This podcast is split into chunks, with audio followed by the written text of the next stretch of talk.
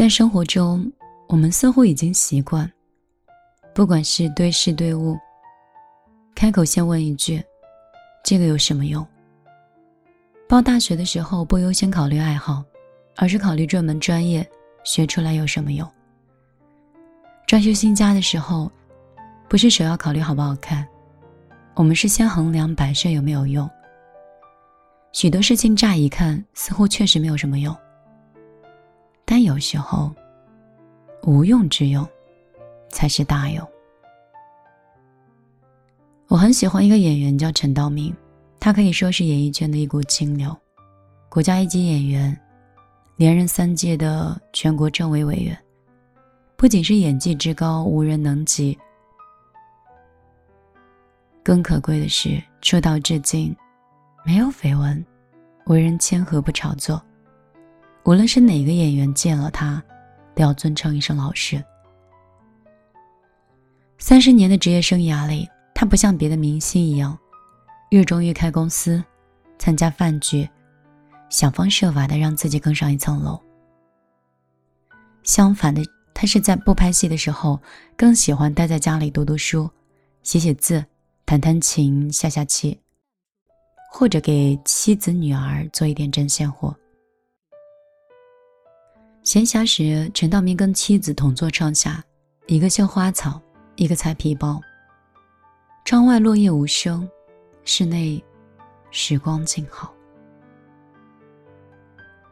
他这样的佛系生活曾被冯小刚嘲笑为“奇技淫巧，以约辱妇”，可陈道明却不以为然。不做无为之事，何以牵有涯之生？在他看来，这些才是人生中真正该做的事儿。的确，乍看起来，比起扩展人脉和投资挣钱，弹琴和下棋似乎确实没有用。但是那些所谓的用，只是只功利之用。若没有这样宁静致远的心情，又怎能养出这样自在清新的陈道明？有些东西虽然没有功利之用，但是它的存在使我们的心灵得以安宁。定生静，静生慧，慧之从容，这样的无用之用，方为大用。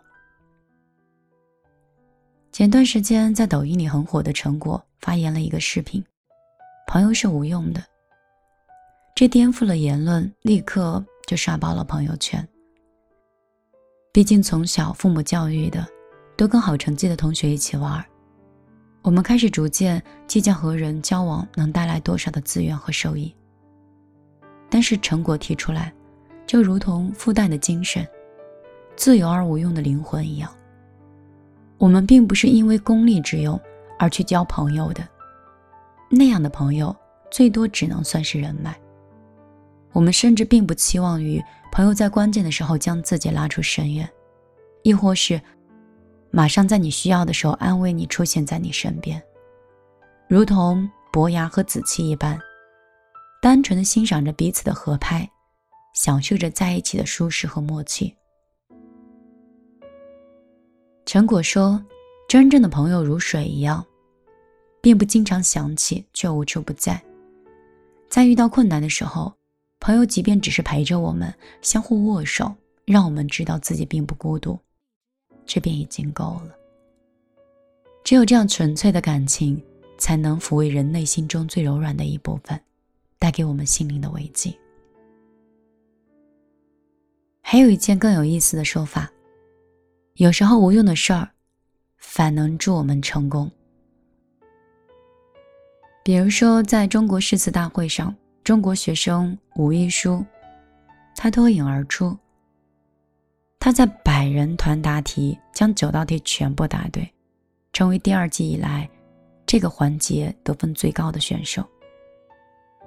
被问及成功的奥秘的时候，他只是淡淡的说：“我不过就是从小喜欢背诗罢了。”按照许多中国父母的想法，默写在高考语文中，一共。只占了六分，如果那样的时间和精力去背书，还不如多做两道数学大题来的合算。然而，就是这样无用的喜欢，成就了后来被北大破格录取的吴亦舒。苹果前帮主乔布斯是一个很热爱冥想的人，在他家里有一间专门的禅房，工作之余，他与太太最大的爱好就是拿两个坐垫，点上两根蜡烛，两个人坐在空旷的房间中央，安静的冥想打坐。这样一动不动的休闲娱乐，可谓是真正的没有什么用。然而，就在这样看似无用的冥想中，他悟出了世界和生活原本就是简洁的这样的灵感，从而设计出苹果手机开创性的简约风范，是全球万千粉丝为之疯狂。而这种无用，反而成了大用。不知道你是否有看过书上春树？他曾经在兰格汉斯岛的午后中分享过自己的生活。他说，他会在每一次写文章之前，在厨房里倒上一杯餐水酒，因为他觉得要配上他合格的插画师的画，他的文章就必须有点特性才行。于是呢。他就买来了布鲁斯兄弟的棉质的衬衫后，认真的闻衬衫上的气味，感受那种特别的、独特的手感。他还会一边在室内听音乐，一边凝视着秋日午后阳光在白色的纸糊上面、窗户投射的树叶的影子。而我们呢，又有多久没有这样认认真真的去做一些无用的事儿？一段慵懒的时光。一次讨好自己的大扫除，一场没有人知道的旅行。我们就是用这些无用的事情拼出了斑斓的色彩，照映出生活中最本真的面貌。而那些看似无用的事情，其实才是那跟我生命中很重要的事儿。晚上好，这里是米粒的小夜曲，我是米粒。当你听到这期节目的时候，我人已经在西安了。嗯，说完这个话，算不算我这带有利益熏陶的告诉你我的旅行了？喜欢分享这篇文章呢，确实是因为在都市里待久了之后，发现有很久没有看过落日，没有看过树叶的影子。没有安静的、没有人打扰的听过音乐，甚至很少去逛街。自己完成一场饕餮盛宴，跟朋友在一个地方喝茶，没有手机里的东西打扰，这些都很少。之前有一个商业中的伙伴给我建议，我应该不在公司里，每天都应该去结交更多的朋友。一家公司一家公司的拜访，不停的学习。后来我一直都觉得不喜欢这种状态，甚至是一直排斥，躲在家里。哪怕是公司里，我都很少去，也害怕别人会来拜访。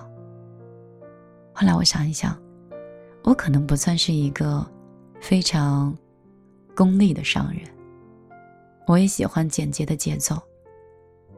更希望的是，在我的生活里，如果有一天真的有越来越多的商业，那是生活的一种选择，那是自我价值的一种实现。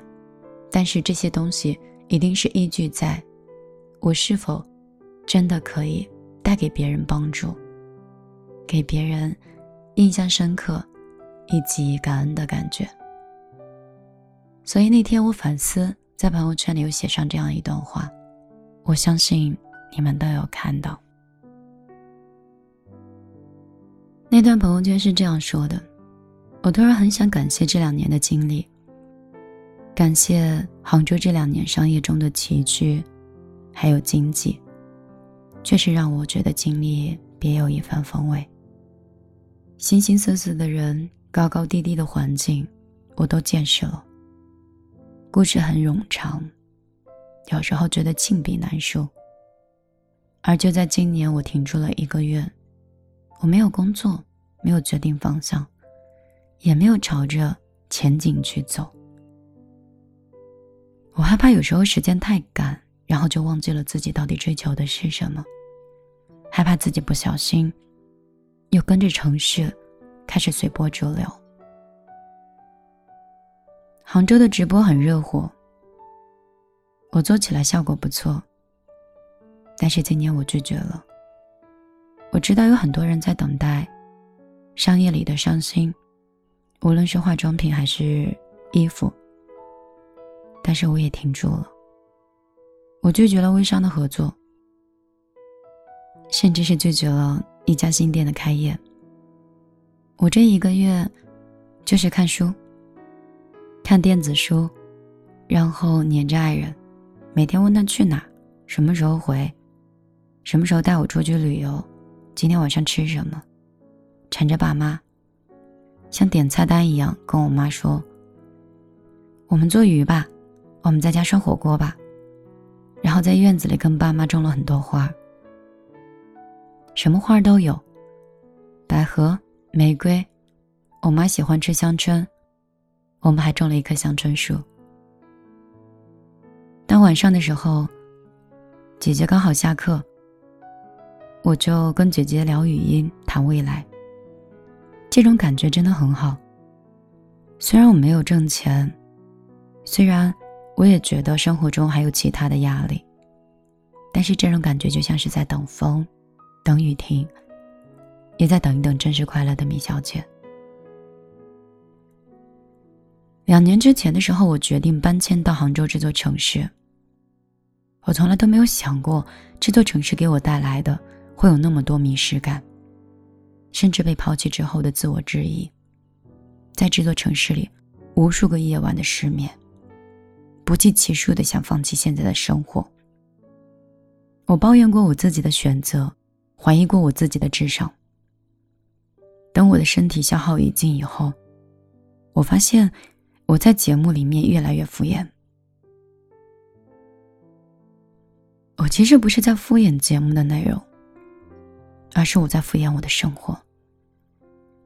我没有在记录生活里的美好，因为我看不到。我没有在记录我的梦想，因为我觉得它越追越远。我也没有在写我的爱情，我的故事。总觉得我是一个干枯的灵魂，没有那么多共享的快乐。但是就是这一个月，就是这样的静静的。我突然觉得自己很释然，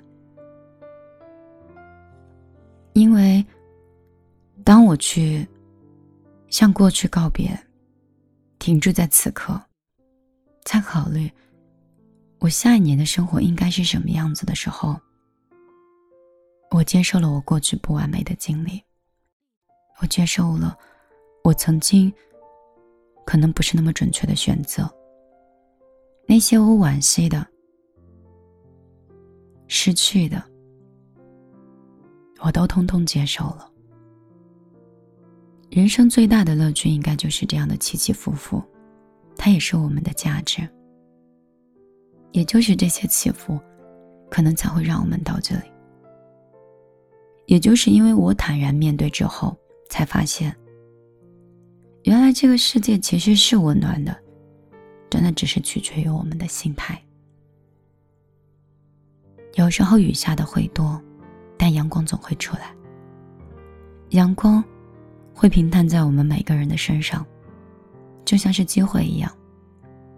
下雨了，我们就找地方躲一躲。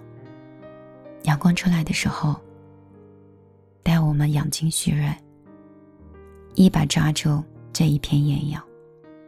时不待我，机会也会路过。下一个晴天可能还会等。所以，如果遇到机会了，不要让他这次再走过去了。我在这一次的人生和事业里的规划，我的定位是想做更温暖、更专业、更像自己能力范围以内的事情。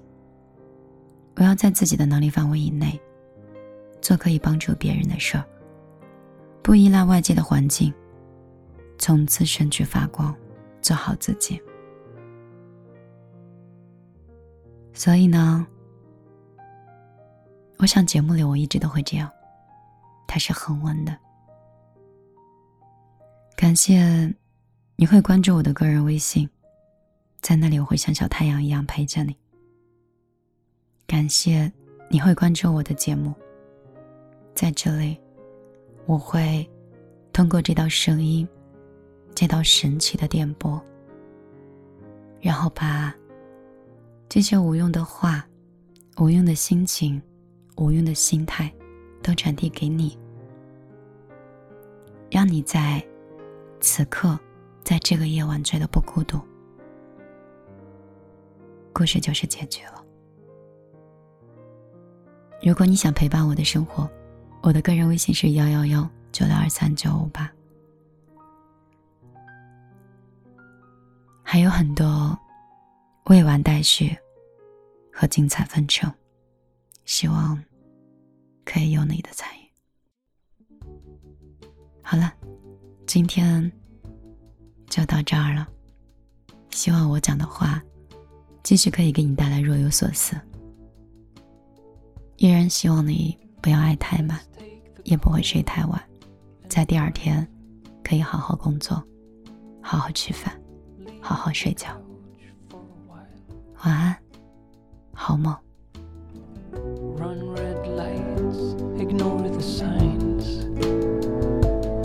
Let's go crazy. Feel alive. Let's find an open place and